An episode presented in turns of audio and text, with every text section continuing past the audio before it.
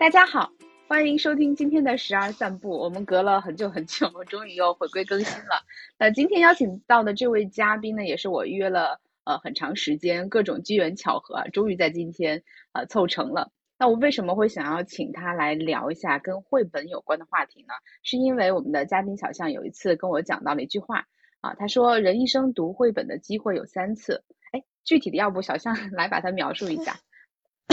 好，所以就要开始自我介绍了吗？对对对对，就是你当时给我讲这句话的时候，我就特别受触动，因为我自己是作为一个呃母亲嘛，就开始接触绘本，其实就是你说的第二次契机。嗯，你先讲吧，然后我等会儿再补充。嗯，好好，那我要不要先跟大家还是先打个招呼吧？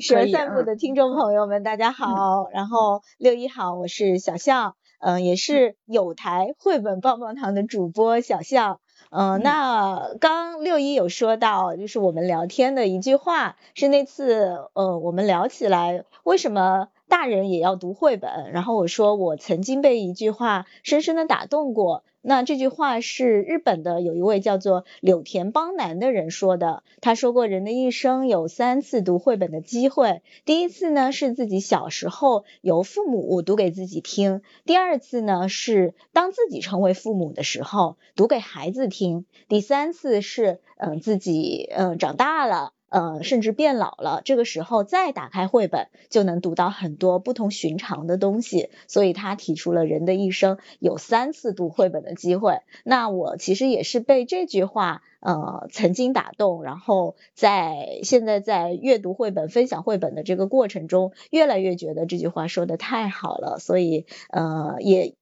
多少是因为这样的一个原因吧，所以我自己做了绘本棒棒糖的，嗯，包括公众号，包括播客，嗯，也希望通过各种方式能够跟大家一起分享绘本的美好。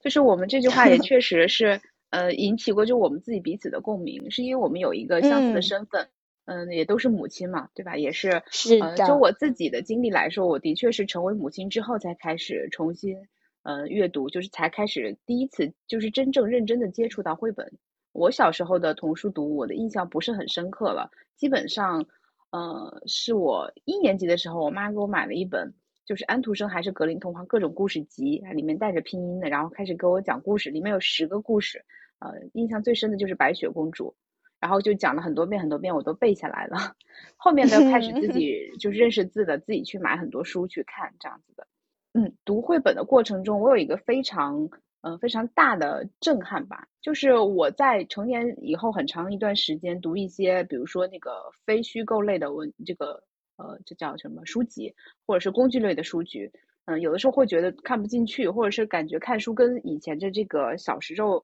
看书那种沉浸的那种状态是完全不一样的，就是一个是带着逻辑思考的去学习，一个是享受。就是我妈说那个叫看闲书嘛啊，但是我成年之后有了时间再去读的时候，我会发现其实我进入不到那个状态了。但是借助绘本，好像让我重新又一次接触到了阅读这件事情。对，我就想问一下，小象后来是成年是你是什么时候又开始第一次读绘本的？你还有印象吗？其实跟你一模一样，嗯，我小时候我也没有绘本。那我相信，嗯，大多数八零后的嗯人来说，其实我们的童年都是很少很少接触绘本的。呃，我也是自己当了妈妈以后，嗯，然后是在陪伴孩子的过程中，第一次读到了绘本，当时就觉得很有意思，很轻巧。那我跟六一可能稍微有一点不一样。呃，我其实是学中文的，呃，那在当妈妈之前，其实我是一个重度的文字依赖者，就是你让我读一本很厚很厚的文字的书，可能毫不费力，嗯，但是呢，我其实是没有形成一个读图的习惯的，嗯，但是在接触绘本之后，我突然发现，哎，读图其实是一个很有意思的事情。而且呢，绘本它的这样的一个形式，它通常会讲述跟我们平时读到的大部头的，嗯，比如说成人书那种，呃，小说等等，它是不一样的。它会触及到很多看似很清浅的，嗯，然后很有趣的话题。那这时候读一个绘本，其实你可能翻一下就五分钟的时间吧，嗯，但是你会有一种。如释重负的感觉，或者有一种内心被击中，然后微微颤动的那个感觉。那这种感觉是我觉得在读成人书的时候很难体会到的。就是读成人书的时候，你通常会觉得，呃，当然有很多的享受，然后也会有很多的沉思，嗯，但是你通常还是会觉得很比较重。那绘本它就是很轻盈、很轻松、很轻快，收获到很多，呃，有时候是很深，有时候呢又是很快，有时候呢是很浅，有时候又是很重的，就是各种。非常复杂的，非常多元的，但更多的会是让你嗯微微一笑，然后内心触动的那种感觉。那我现在其实是越来越珍惜嗯这样子的一个呃内心被击中，然后微微一笑的那种感觉。我希望把这种感觉能够更多的留在生活中。因为其实绘本它的这个形态它很浅嘛，就是文图的一个合奏，而且是以图为主，嗯，通常就是三十二页，当然有可能会更多页，但总是很能很快的翻完。所以在读绘本的时候，我经常会想到，就是李诞会说的一句话：“人人都能说五分钟的脱口秀。”那我觉得其实要每个人去说五分钟的脱口秀还挺难的，但是呢，真的每个人都可以读一本绘本。然后每个人都可以用五分钟的时间去享受绘本带给你的那种很轻快的，但是内心又微微移动的那种五分钟的享受。那要不要给我们再加一个科普的背景？就是绘本它呃具体的定义，除了你刚才说那个它是图文的形式，还有没有一些其他的解释呢？嗯，我觉得我可以分享几个，嗯，包括它的官方定义，然后包括我喜欢的定义和我自己的体验吧。嗯，那从官方定义来说，就是前面说到的绘本，它其实就叫 picture book，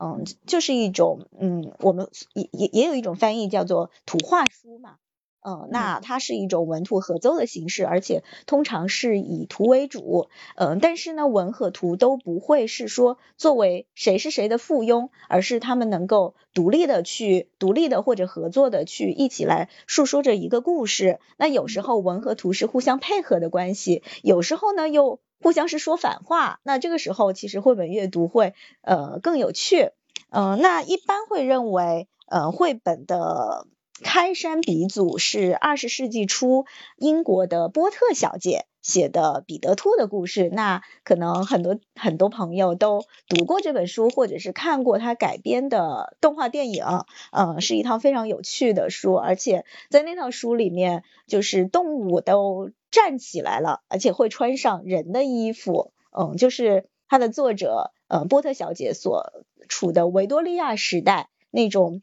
嗯，就是软帽啊，斗篷啊，然后会在一个呃家里面有厨房啊，有各种锅锅碗瓢盆，然后呃一起来做很多有趣的事情，就是一套很很有田园风的这样的一套书，通常会被认为是绘本现代绘本的一个。呃，开始制作，那从那个时候开始，其实绘本发展经历了一个世纪，到现在其实也有了很多很多元的形式。嗯，在前一两年吧，由世界一帮应该说是当红的绘本作家就有发起了一个呃图画书的公告。呃，那上面他们就说，其实现在在他们看来，绘本已经不只是一种类型，它是一种形式。然后它既不会和特定的题材捆绑，也不会受到读者年龄的限制。它可以是故事，可以是散文、科普、诗歌、漫画等等。呃，那在这个里面，他提其实提出了一个非常重要的观点，就是绘本它的读者已经不仅仅是孩子了。其实从一开始。嗯，他也可以不是孩子，但是当时人们更多的观点就是这是为小孩去创作的一个形式。但是现在呢，我们看到就是包括我在内，然后包括我们绘本棒棒糖的呃媒体连接的用户，其实我们很多已经不仅仅是在为孩子去选择绘本，而是为我们自己去选择绘本。这就是柳田邦男说的，人的一生都可以读绘本嘛，所以不管你现在是什么样的年龄、什么样的状态，你都可以去读绘本。嗯，所以这个就是刚嗯六一我们说到的，嗯，绘本其实嗯它已经突破了一个年龄的限制，然后它对于我自己来说，嗯，就像我刚讲的，我觉得绘本拓宽了我的精神世界，然后让我看到。哦，其实不仅仅是有成人书，嗯，文字书，还有那么多以图为主，嗯，然后图片也能够讲故事，还可以讲的那么深、那么有趣的故事的这样的一个形式。所以我现在的阅读清单里面，嗯，除了我，嗯，一直以来很喜欢读的，呃，小说啊、非虚构啊等等书之外，还有一个重要的门类就是绘本。嗯，然后我觉得会让我的生活变得呃更加有趣，而且呢，也让我找到了一个和我孩子好像沟通的一个很好的一个桥梁。嗯，所以我非常建议每个成年人都可以在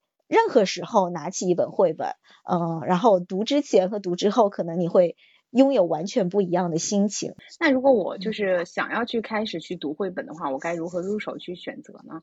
作为一个，呃，如果作为一个妈妈的话，呃，应该是看了很多攻略的，基本上都是从小朋友出发，然后这个适龄的阶段，然后去给他选，对吧？但是其实我刚才非常赞同小象一句话，就是我们不仅是给孩子选绘本，也是在给自己选绘本。因为书买到一定程度之后，我就会发现，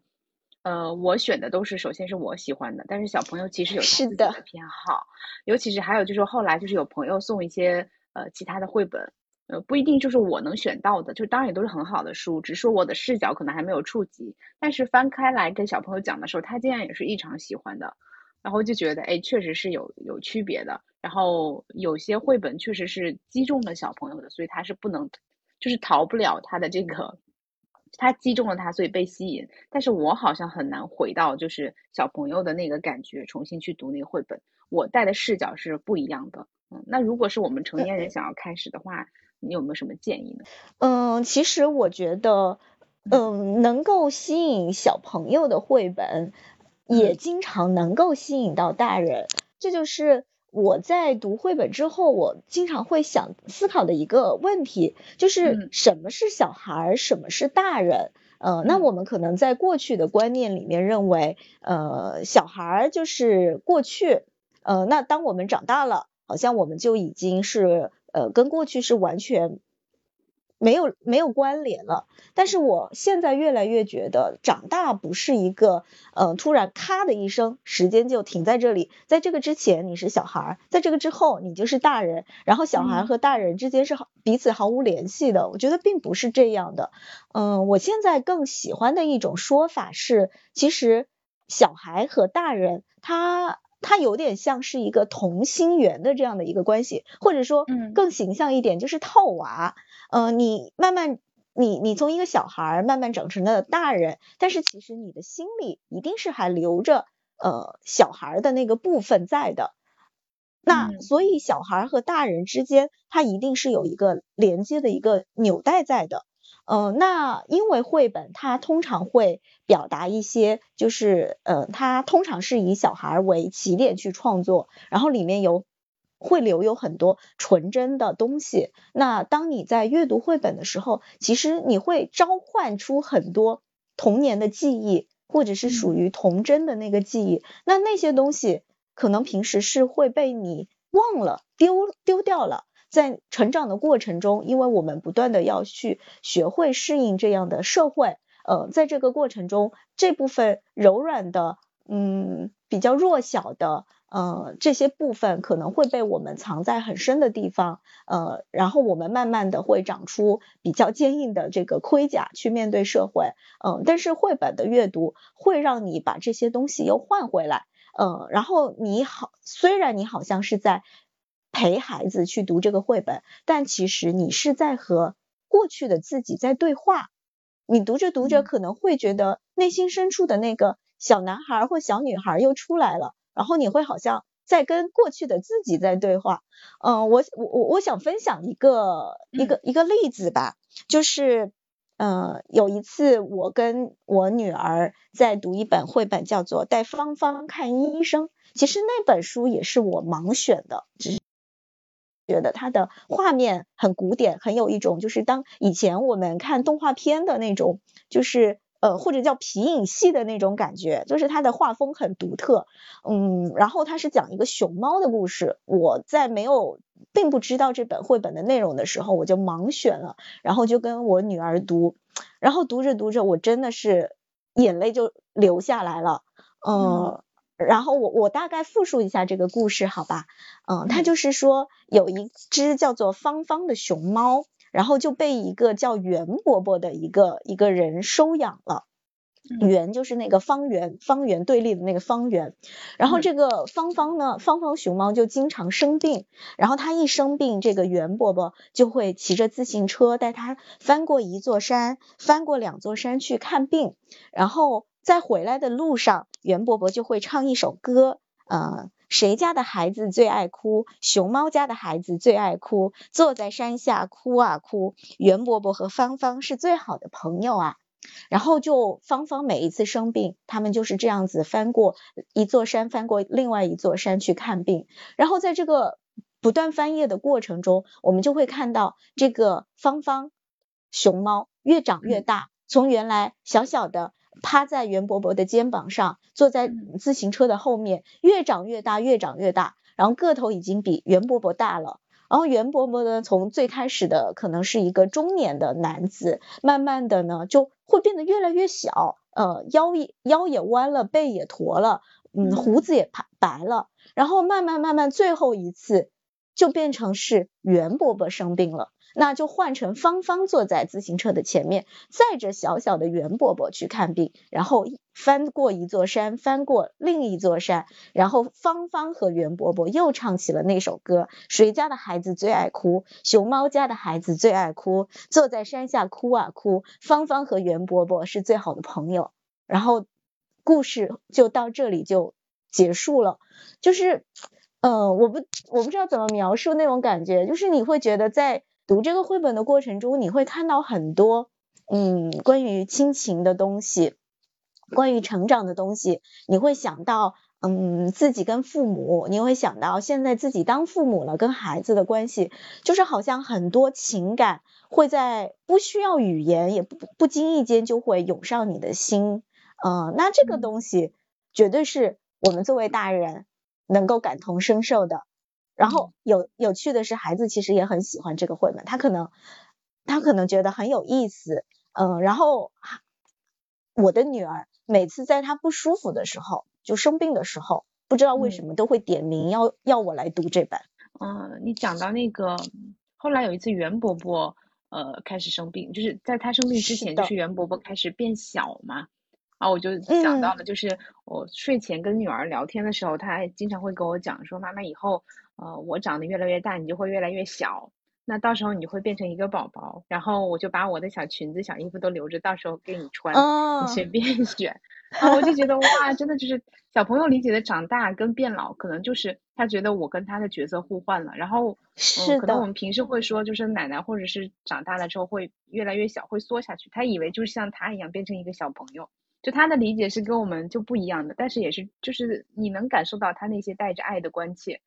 啊，我就觉得也是特别感动。然后你刚才又提到说想到自己跟父母的一些相处，那我就在想这个小时候有一些很多场景，比如说坐在这个自行车栏杆的前面啊，这样子的。是的，是的，就是的，它就是一些很简单的画面，但是这些画面就是最最能触动人心的，它就这么摆在你面前，其实你都没有像那个大部头的文字那样那么大的铺垫跟叙述去。去给你做层层的这种递进和搭建，就直接放到你面前。有的时候我觉得是它浓烈真挚到我不知道该怎么接受，因为我在现实生活中已经很少看到这么单纯的情感了。是的，而且你会不会觉得，其实我们作为大人，有时候是会羞于表达内心这么呃纯粹的真挚的感情？就像有时候我们在跟自己的父母嗯在交流的时候。我们根本就说不出，嗯，比如说，呃，我爱你，或者是说，呃，甚至是就是说，呃，你要多小心啊，什么什么的，就是这样的话，都会让我们觉得有点不好意思。呃，那读这样的作品，你就会很自然的就会想到这些东西。然后还有一点就是，我觉得读绘本的呃亲子哦，好像会很容易说出“我爱你”啊，我嗯这样的话。就是我跟我女儿。就是会很很很容易就把这些东西说出口，但是 我跟我我的父母是绝对这些话是说不出口的。我觉得当然与现在的社会环境呃有关，但是呢也跟我们经常读绘本，然后绘本中太多这样的表达，所以可以张口就来，也也是有很多很大的关系的。而且还有一点就是，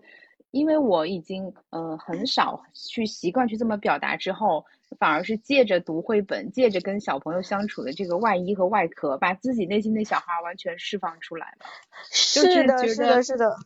给他读绘本的这个过程，不仅是给他的童年，就是制造一个回忆，或留下一个呃美好的印象，是在补我自己的童年。嗯，你说到这里，我我突然想到还有一本。嗯，可能可能你也看过，因为这是一本还蛮经典的，嗯，叫做《第一次上街买东西》。嗯，它其实是一个很日常的一个片段，就嗯，就是讲一个小女孩，然后嗯，她应该是家里有了一个妹妹，嗯，然后有一天。牛奶没有了，那妈妈又在手忙脚乱的要照顾妹妹，还要做做饭，所以妈妈就说啊，那你就去嗯上街去买牛奶吧，然后就给了那个小女孩呃多少钱。那这是那个小女孩第一次上街买东西，你看就是这么小的一个事情，然后绘本就是讲她第一次上街去街对面的或者一条街的那个尽头的那个小卖部买牛奶的这样的一个过程，就是这个小女孩又紧张又兴奋，然后。就手心里面紧紧的攥着妈妈给他的那个呃那个那个硬币，然后走在街上，因为太紧张了，还摔了一跤，然后那个钱还差一点掉到水沟里面了，嗯，然后第一次走那个路，嗯，就会有比如说自行车这样子经过，他就会吓得紧紧的贴贴着那个旁边的墙壁。然后好不容易走到了小卖部，其实也就是一条街那么远，嗯，然后到那里他发现自己怎么也说不出话来，嗯，然后那个小卖部进进出出都是人，觉得每个人的嗓门怎么都那么大，就他一个人，呃，用蚊子一样的声音，呃，就说我要买牛奶，那个老板娘还一直没听见，然后到最后才发现哦有这个小不点，然后把牛奶给了他，然后他抓起牛奶就跑。然后那个老板娘还喊住他，哎说，哎你还没有找钱呢，然后就后来又把钱给了他，这样子他就很开心的带着牛奶，然后拿着零钱回家了。然后还没走到屋，就看见妈妈抱着妹妹，其实一直在那儿等着自己，就是这样的一个很小到小到不能再小的一段经历。其实我后来想想，嗯，我们的童年一定经历过，但是我们忘了。可是这本绘本把它召唤出来了，嗯，在读这个时候，你会更了解孩子可能在第一次做一些我们认为习以为常的事情的时候，那种紧张的心，呃，我们能够给孩子更多的体恤。但另外一方面，作为大人，其实我们是可以回忆起很多童年的场景的，呃，甚至我觉得有时候。我们在成长过程中碰到的一些委屈啊什么的，在这个阅读的过程中是可以被抚慰到的。呃，尤其是我们这一代可能成长的过程中，父母因为工作很忙，那个时候育儿观跟现在也不太一样，嗯，多多少少可能会被比较粗暴的对待，或者是说比较被忽略。呃，那有的人。有的人可能内心会留下一点点遗憾吧，呃，那可以其实是可以借助读绘本的机会，跟多年前的自己说一声，你辛苦了，你也很不容易，对，所以我觉得，嗯，刚刚讲到这个，我突然想到这本绘本，妈呀，我没想到我大清早跟你去录播客，说状态这么投入，就是录到现在已经哭了两回了，让我先下下来，对，我就是我其实特别特别。哎呦喂，这一期真的是，嗯，我觉得特别有感触的就是，嗯，你刚才提到那个他第一次去买牛奶这件事情，我觉得幸好我没看过，所以在听你描述的时候才能给出我现在的反馈。嗯，第一个就是这个大跟小其实是相对的嘛，就这些小事儿是因为我们做了无数遍，然后我们觉得这个已经被我们简化到拿钱买牛奶带回来这件事儿。但对于一个小朋友来说，他大是因为他对这个世界完全是陌生的，充满了未知，他从来没有去尝试过。那在他的眼里，这件事情其实充满了很多细节。呃，钱从哪里来，装到哪里，出门门开了之后往哪个方向走，担心自己走错过马路，然后怎么去开口说话。其实这个事情一点都不小，只是说在他的世界里和在他的眼里，这个事情就是他如何面对，对于他来说这么大的一个挑战。做完之后，那其实，在我们成年之后也遇到过无数次买牛奶的经历，不管是第一次开车上高速。呃，面试对吧？或者是我们去谈判、谈恋 爱是吧？对，第一次成为母亲，每一次看起来，其实，在别人眼里，或者是在一个大的基数里面，都不过是一个数字或者是一个简单的事件。但是对于个体来说，它其实有很多丰富的细节。就所有的事情都跟第一次买牛奶一样。如果我第一次买牛奶这件事情就给我留下了。比较好的印象，我觉得我虽然很难，但是我做到了。那我对我自己信心的积累，那可以迁移到未来无数次的事情上。那么这个小孩子就可能就是一个对自己是呃有自呃有自信的自尊自爱，他就是这样的一些环境搭建起来的。也就是为什么成年之后，有的时候会就去重新去读《自卑与超越》的时候，会也会看到很多童年的影子。所以尤其你刚才提到那些呃抚平内心的委屈的时候，我就觉得。呃，特别赞同，因为也是成为成为母亲的这个过程，在重新带入孩子的成长的时候，呃，也会发现自己有的时候对于孩子是没有耐心的。就比如说系鞋带或者是拿筷子吃饭这件事儿，怎么就 我经常就这样，对，然后又又会很自责，嗯，后来就是是，就就就对自己说，嗯。就就对孩子说，也对自己说，就确实我也是第一次当妈妈，对吧？嗯。然后我说，确实有发火或做的不好的地方，会跟他聊。我说，那妈妈就是再等等你，什么时候会了就可以啊。后来就是我家小朋友会跟我说，我也是第一次当宝宝呀，就是我也有做的不好的地方，你也要慢慢来。对，我我觉得是这样的。嗯，是是是，然后，呃，也也是说说到说到这里，我我我又想起，其实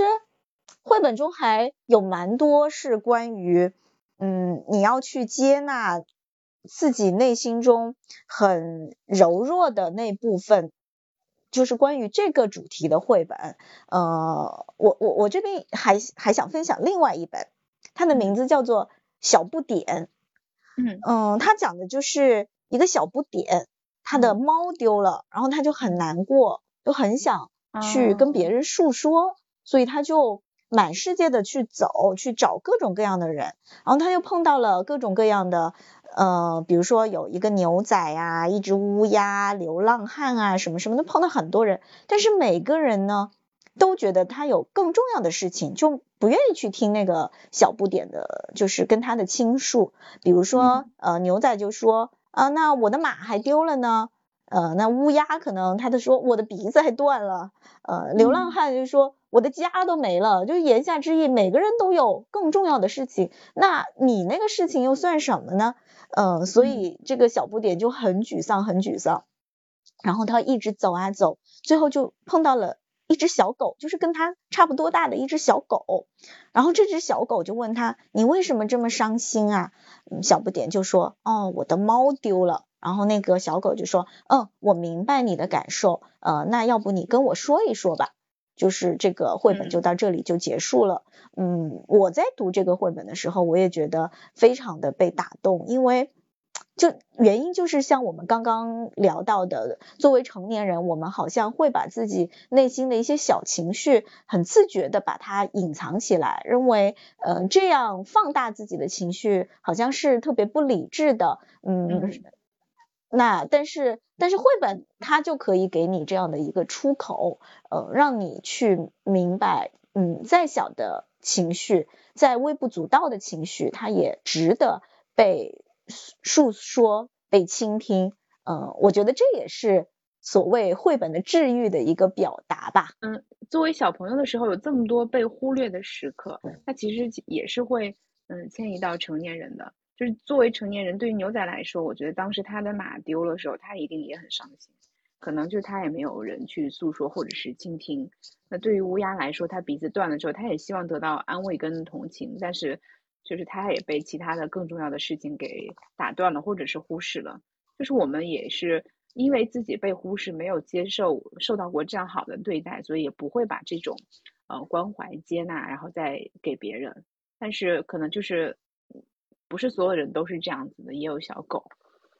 嗯，是的，是的。所以我觉得读绘本的人，嗯，他通常内心会比较柔软。读绘本长大的孩子，嗯，我不敢说，就是我们通常现在会有点夸大绘本的教育作用。嗯，就是会能够给孩子这个这个和那个，那我觉得那些东西都是听听就好吧。呃，但是有一点我会比较相信，就是他的情感会从一开始就受到比较郑重的对待，然后他可能也会呃更愿意用自己的善意去呃去去拥抱他所面对的这个世界。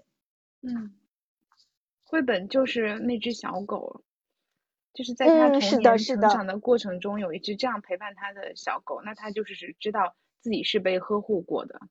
那他也可以把这个情感传递出去，或者是起码是在他长大将来之后。他自己遇到问题的时候，遇到挫折的时候，他身边这小狗会出来再次安慰到他，或者是他成为父亲或者是母亲的时候，他可以把这个再传递下去。对对对对，你这个你这个比喻比喻非常好。然后绘本中确实，嗯，蛮多是关于情绪情感的表达的，然后也通常会以一个嗯孩子更能接受的形式，嗯，比如说有一本绘本叫做《我的》。忧伤象是一头大象，类似这个名字吧，嗯，然后就是讲一个小小朋友，他的奶奶去世了，然后呢，从嗯葬礼回来之后，他突然发现他的家里多了一头大象，就是一头很大很大的大象，然后这个大象就无时不刻的就就就在他的身边，嗯，然后呃，但是这头大象是只有他自己能看到，但是这个小朋友还是。呃，毕竟生活还是要继续，然后就是在这个呃，其实就是在时间慢慢抚平忧伤的这个过程中，他会发现大象慢慢慢慢的变小了，嗯，到最后的时候，呃，他会跟大象就是呃，他已经能够平静的接受奶奶去世这件事情的时候，他就会发现大象已经走了，呃，那我觉得这样的一个表达是不是其实很像我们？嗯，在面对一个悲伤的情绪的时候，呃，心里的那种状态，就是你会觉得自己很难过，很难过，但是你说不出来是为什么。呃，那这本绘本它就是用一个很巧妙的一个比喻，其实你的生活就是被一头像大象那样的一个重物压到了，嗯，但是呢，你在试着和这个悲伤相处的过程中，嗯，悲伤本身是可以被时间慢慢的化解的。这个我觉得能够给很多人，嗯，包括孩子，包括成年人一个很好的安慰。刚才提到那个，嗯，小不点的时候，哦，我其实有想到另外一个绘本，然后就是它的名字叫嗯眼泪贼，也是嗯带我女儿去挑书的时候，就是她后来大一点的时候，我就会每周或者是每个月起码两次带她到书店，让她自己去选绘本，因为那个嗯，就是让她。就没有没有没有因为了，就是这样的话，他可以挑他自己喜欢的嘛，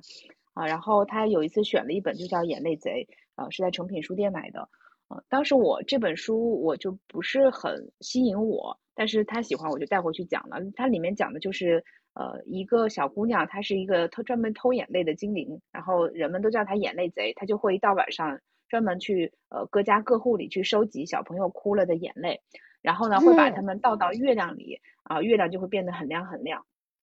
然后，呃，它不同的情绪，呃，引发的眼泪的会有不同的颜色。比如说，生气的眼泪是红色的，像红宝石；嫉妒的眼泪是绿色的，像这个翠玉。那只有一种眼泪是最干净、最亮、最最宝贵的，就是那种纯纯粹的呃悲伤的眼泪，也就是眼泪贼在一个小女孩身上偷到的，因为。小女孩为什么会这么哭？就是因为她的小狗丢了。就是你刚才讲小不点的时候，我想想到，就是她，就是我我会在想啊，就是我们嗯长大了之后去哭，有各种各样的，也也不怎么哭了嘛。就是等我们有点记忆之后开始去哭，那就是有各种各样的原因。眼泪不仅是表达情绪的方式，很多时候它是也是一种工具。比如说小朋友想要跟妈妈 谈判一些东西，对吧？我哭了，对，或者是那 个长大之后，比如说这个呃伴侣之间吵架，或者是之类，或者都有可能。它不是纯粹的这种悲伤的情绪了。那对于小朋友来说也是，就是如果你能够真正的面对自己的悲伤，那其实让眼泪流出来的话，那它其实也是一个很宝贵的东西。它并不是说那种，嗯，就像那个小不点丢了一样，就是它不是个微不足道的小事。我觉得这两个绘本讲的可能是呃可以相似的一个主题，所以我觉得这个对我也是触动蛮大的，嗯。是的，其实我们比如我我觉得呃这样的绘本有很多很多，所以其实更重要的是我们有一个比较开放的心态，就不管我们现在是什么年纪，有没有当父母，呃如果愿意为自己的呃心灵的一角能够留出一些空间去读一些绘本，一定可以发现呃像我们刚刚聊到的绘本这样子的，嗯。珍宝，我我愿意把它形容为珍宝，一定有一些是呃，我们觉得是，哎呀，怎么没有早一点读到，嗯，然后或者说啊，这本绘本太好了，类似于这样的作品，因为像我们刚刚提到的，就是说人的一生，呃，有三次读绘本机会的那位柳田邦男，嗯，他是在什么情况下说这句话的呢？他其实是，嗯，在他大概五十多岁的时候。他的儿子因为抑郁症自杀了，然后经历了丧子之痛的柳田邦男就非常的消沉，觉得自己走不出去。然后有一天呢，他就不自觉的，他就来到了书店。呃，想排遣一下情绪，然后就不自觉的来到了绘本的书架前，因为他跟他儿子，呃，他在儿子小时候其实也会经常一起读绘本，呃，那可能是因为这样的情记忆，他就不自觉的来到了绘本书架前，然后就当他再一次翻开绘本，嗯，尤其是可能是那些他小在他儿子小时候他们一起读过的绘本的时候，他忽然发现他读到了很多。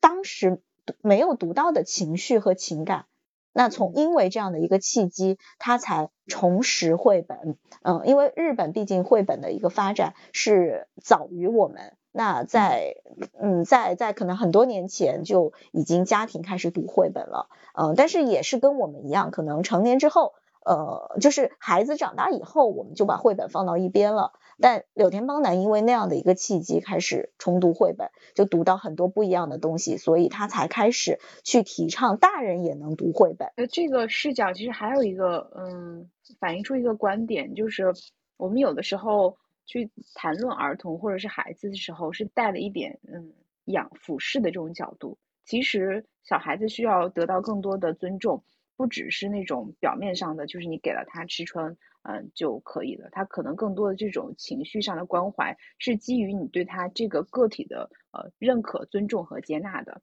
那同时也是，哎，怎么说呢？就是我想到了，就是我我不是这个这个要不要放进去啊？我想一下，嗯，先讲吧，回头我我来我来再看。就是我不是跟你说，我前两天去了趟迪士尼嘛，然后就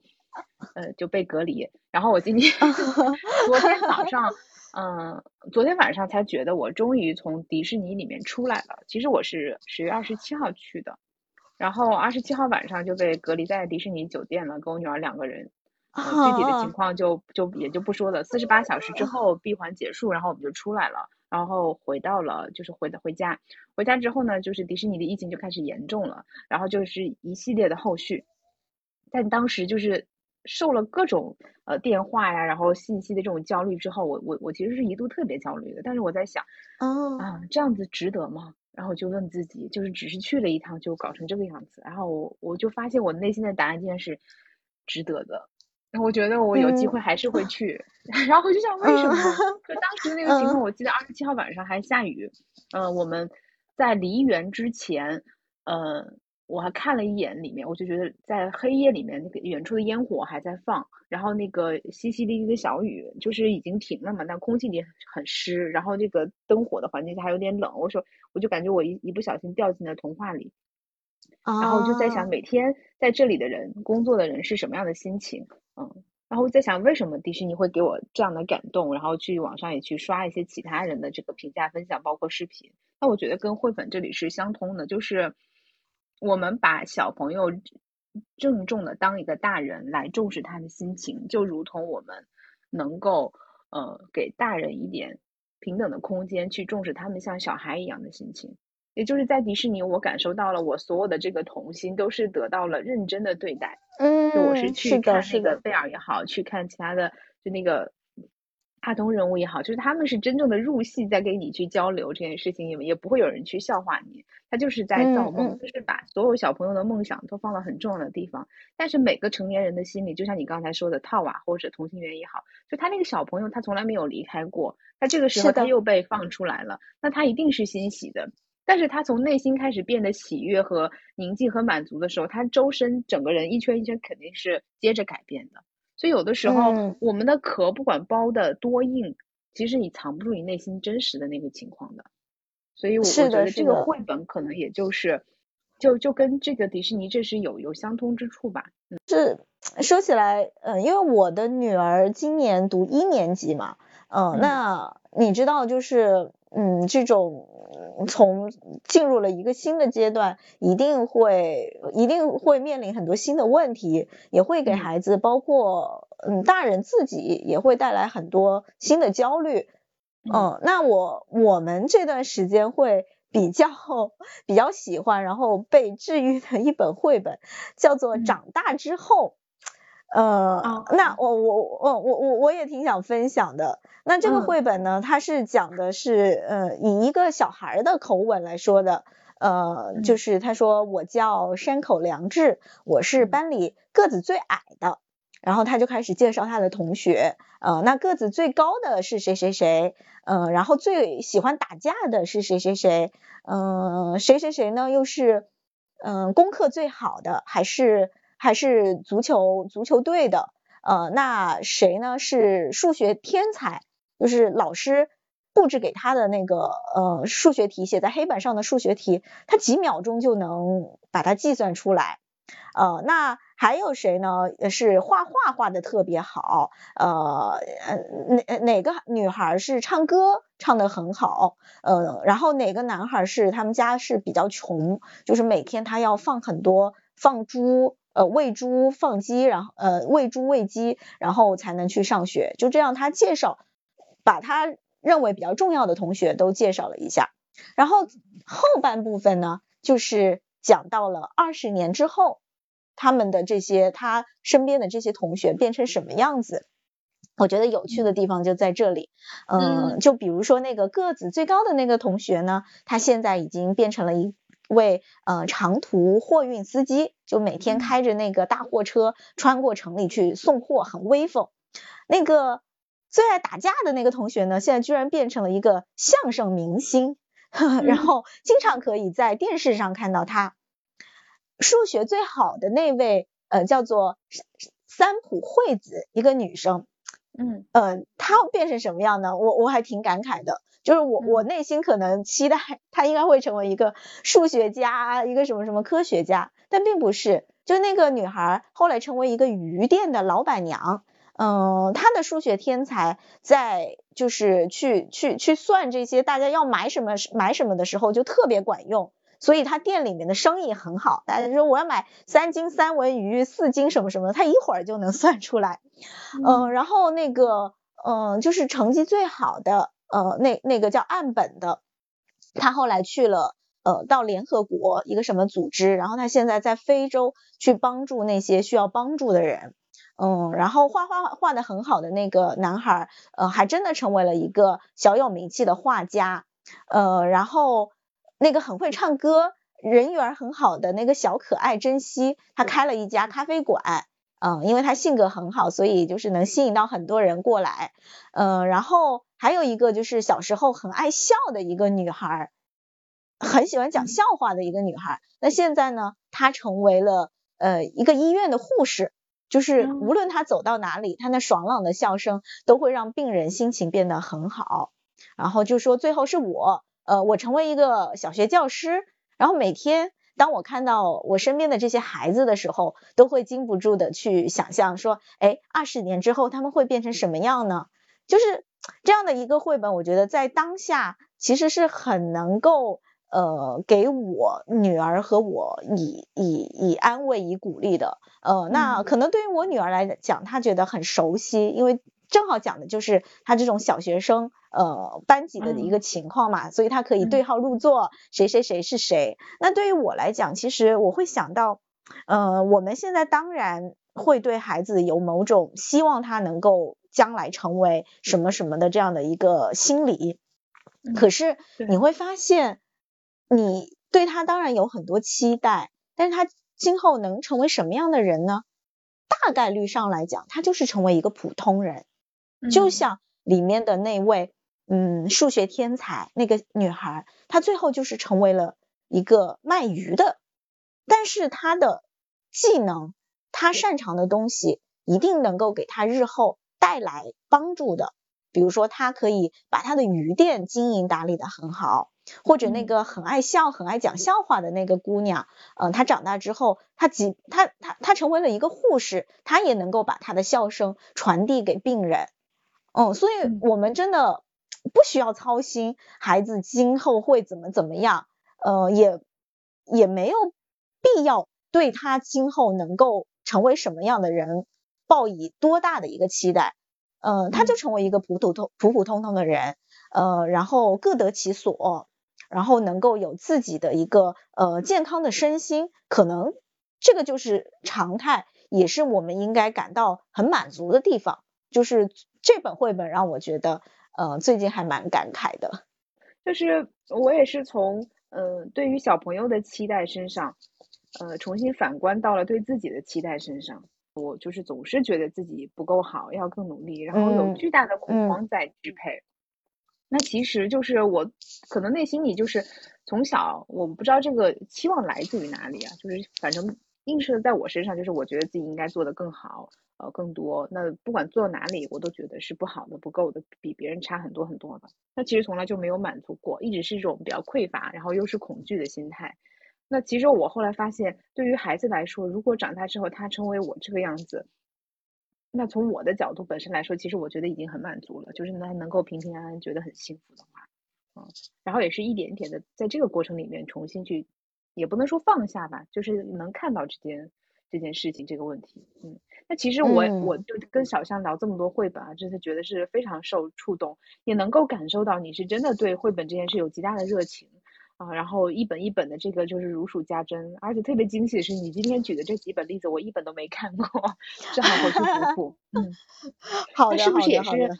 那就想岔开一点话题，先聊一下，就是你刚才开头的时候，其实就提到过，现在是自己作为一个创业者，对吧？去在做这些事情，经营绘本相关的东西。就大家感兴趣的话，都可以去看看资料啊，去小象的这个播客去，欢迎去订阅。嗯。绘本棒棒糖，嗯，然后，嗯，你能跟我们讲一下，就当初也是不是是不是也是因为这个，所以你决定就是成为一个创业者，然后切入绘本这一块呢？就是你，我其实非常佩服你的勇气啊！就这一块的话，我想就是能不能稍微聊一下？嗯嗯，我嗯，这个我还挺想跟你聊的，嗯嗯，哎，首先问一下，你现在是不是也是这样的一个状态？就是嗯，算自己创业，然后来做这样的一个呃一个。小小的小小的生意吧，嗯，我自己就没想清楚，就是我可能对我自己来说状态就是我没敢承认我是在创业，你知道吗？因为一旦承认之后，可能就是要求就不一样了，或期待就不一样了。我对自己的说就是你先歇歇，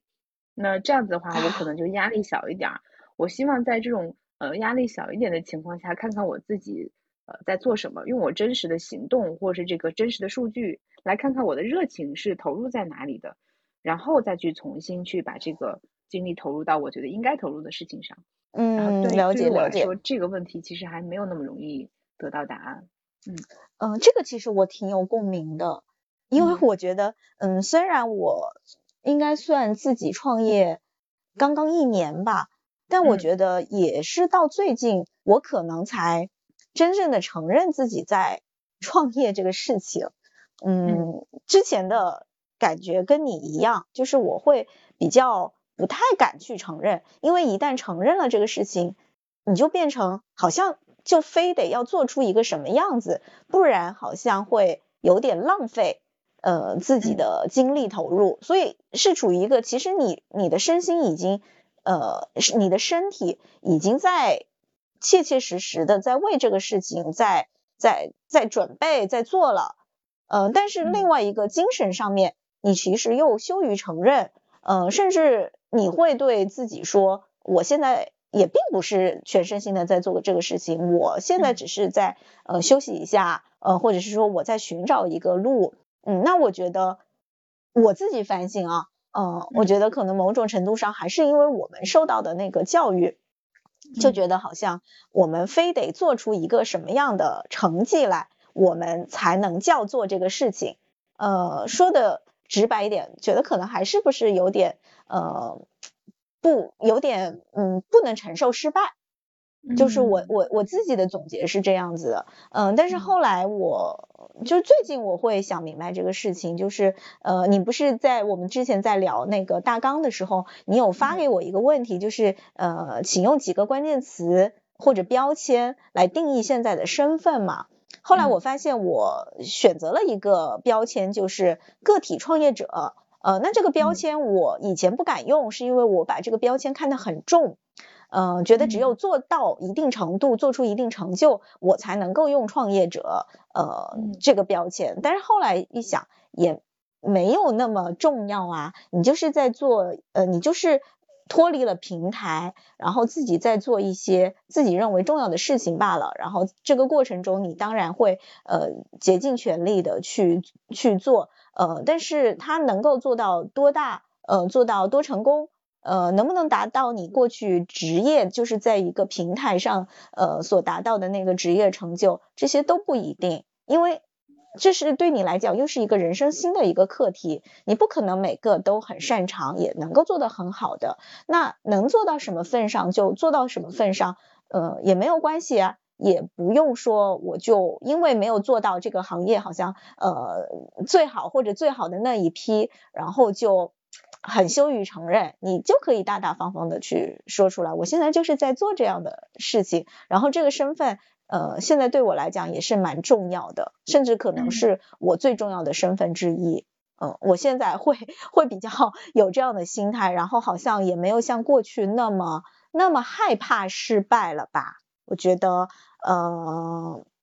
就没有像过去那么，嗯，好像对于一些所谓的数据啊一些东西那么看重，就觉得，嗯，先就就这样做吧，能做到什么份上就做到什么份上。那做这个事情最重要的意义是，首先它让自己有成就感，能够为自己找到一个安放的地方，其次才是能够实现一定的社会价值。特别赞同，就是你刚才提到的，就是呃最重要的事情，嗯，也不是说呃数据呀，然后这些推流啊这种方法什么的不重要，我们没有否认这个，可能就是在此之外，更重要的是我们做这个事情的根基，就是发心跟动机嘛，就是为什么能够持续坚持的去做这件事情，把这个想通了，能够稳住了。然后再去做其他的这种，不管是数据上的反馈、支持、调整啊，或者是行动，其实都是锦上添花的事情。那对于我来说，如果呃这个根还没有稳的时候，去过于关注数据的话，反而会过度消耗我的这些精力，让我不能把这个事情做得更好，或者是更长久。我是这么理解的，是吧？嗯，是的，是的，我也曾经有一段时间很为数据而焦虑，嗯，但是我后来发现。就是这个这个这个焦虑，真的你你你没有办法克服，那是因为某种程度上是你自己自找的。嗯，如果你没有把它 那么放在心上的话，其实它该怎么样，它会自然而然的去发生。嗯，那所以我觉得作为一个呃个体的创业者，或者是叫个体户也好，呃，很重要的。我我觉得我现阶段一个比较重要的一个改变就是，呃，我能够学会自己独立承担去做一些决定，也没有那么害怕这个决定做的对不对。我以前是一个非常害怕没有做好决没有做对的决定的人，所以我会思虑再三，嗯，然后也会听很多很多很多人的意见，就怕自己这个事儿好像没下没没走对路。但是我后来觉得，嗯，世界上就没有一个标准答案，尤其我们现在在做嗯自己的事情的时候，通向哪里是一个未知数。重要的是，呃，我们下下了这个决定之后，怎么往下走。而不是说这个决定到底对不对，可能有很多条路，他就没有说哪条是对的，哪条是不对的。关键是你怎么把它走下去。所以我会现在比较没有那么怕做决定，反正错了就错了，错了就修正呗。嗯，对，这个是可能是真正的成长。那我们要不要把刚才那个话那个问题来补全？就是如果你要给自己贴标签的话，你会选呃哪三个标签？来做我们这次的 结尾，然后再来介绍一下自己。对，好的好的。哎，我能不能先问一下你，你你为自己的标签选的是什么呀？我这个问题还没有答案呢，真的。哦，你现在还没有答案？是的，嗯，就是我为什么会问你呢？其实我也是在探索，就看看别人的答案是什么。嗯，我觉得我应该还是在过程中，但是我。方向应该是逐渐清晰了，可能还不知道自己确定要做的是是不是这件事，或者是具体怎么做，但是我知道自己不要什么呢？嗯，啊，那这个就是很重要的，不要什么就是要什么的第一对立面，对，对对对对，不要什么就是嗯，那那那我来说一下，嗯嗯，就是我我的几个选择吧，嗯，我觉得对我来讲最重要的人生的几个身份是。第一个是女性，第二个呢是个体户，第三个是 读绘本的大人。就目前来讲，我觉得这三个身份是我认为最重要的。嗯，当然写下这个答案的时候，我自己吓了一跳，就是我居然没有把妈妈 这个身份把它写进去。然后我觉得这个是不是不好？我后来想了一下，我会觉得，嗯，母亲这个身份，就是她其实是对我现在生活状态影响最大的一个身份，就是呃，因为要照顾孩子嘛，呃，照顾孩子的任务通常都是妈妈承担最多，那确确实实的就是完全影响了，就是会会让生娃前和生娃后的生活完全不一样。但我并不会觉得这个身份对我来讲。是那么的特殊，我觉得这就是我人生中的一个是一个身份，也是我呃要承担的一个身份，呃也也是给我带来了很多快乐的，给我带来很多呃新的感悟的这样的一个身份，但我 就好像没有觉得我要特别把它提出来，呃但相反我会觉得女性的这个身份是我。一直就是很珍惜，也很喜欢的身份，因为我我我小时候我就很喜欢当女生，我就就就是很小我就有这样的一个自觉，我觉得当女生很好啊，可以穿漂亮的裙子啊，可以绑头发这些，然后就即便到现在，我我我去给我就是我们家叠衣服，我都会很嫌弃。我老公的衣服，我觉得哎呀，男生的衣服都好丑啊，好重复啊。然后当一个男人 就是很无趣，嗯，所以，所以我我我会觉得当当当女女性挺好的，嗯。然后我我其实学的就是我研究生读的也是女性文学，嗯，就对对女性的这个身份，我一直就觉得有很多很想探索的东西。呃，然后是到后来我开始，呃，就是包括经历了婚姻、家庭、呃，生育，呃，然后也经历了职场上的一些变化，我会觉得对女性的这个身份有了更多的认识。嗯，就嗯，当当女人确实还是挺艰难的，因为我们的身体的构造必须要承担生育，呃，然后又在这个过程中。呃，我们作为所谓新时代的女性，呃，又好像不可能只是说我就满足于做妈妈就够了，我有很多关于我自己的追求。那在这个过程中，一定会有很多嗯矛盾撕裂的地方。呃，但是也是因为这些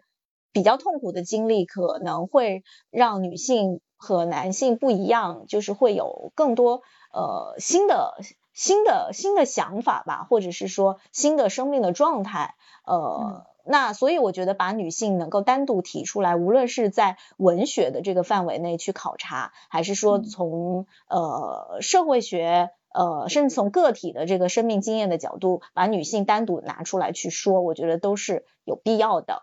嗯，所以所以就是呃女性这个这个身份是我很我觉得很很重要的一个身份。呃，那第二个就是个体户，这个就是我们刚刚聊到的，嗯。是我最近会觉得比较敢于承认的一个身份吧，然后呃，他也给了我一些新的思考，包括我觉得我现在嗯更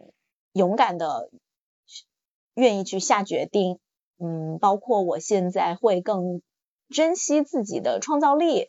嗯，就觉得我的状态，我的创造力是一个很重要的东西，呃，不能轻易的被别人去剥夺。或者被别人影响，就是现在会有这样的一个自觉性，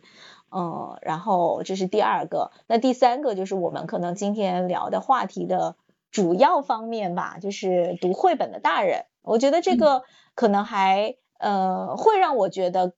自己的人生跟之前有一些不一样的地方，就是我也提到了绘本拓宽了我的精神世界，让我发现了还有更多。呃，还有另外一种很好的一个阅读的方式，呃，然后我也可能也是因为这样的一个原因，我觉得，呃，我希望能够做绘本棒棒糖